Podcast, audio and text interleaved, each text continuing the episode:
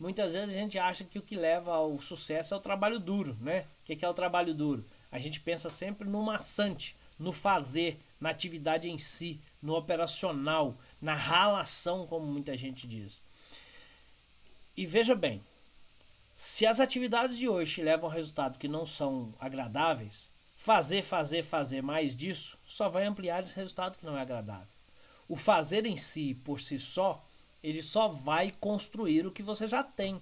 Se você está reforçando uma atividade que já te trouxe um resultado e você continua e continua fazendo a mesma coisa, você está reforçando esse resultado. Você precisa começar agora a fazer diferente, apontando para o futuro que você espera, apontando para o lugar que você quer chegar. Se você não fizer diferente, o seu resultado não vai mudar. Seu resultado talvez seja ampliado.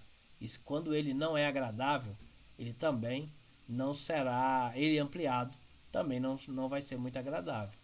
Então, pensar, refletir, planejar é construir o futuro que nós queremos para moldar as ações de hoje, para moldar as atividades de hoje, para moldar o fazer de hoje e assim, com certeza, chegar onde nós queremos chegar,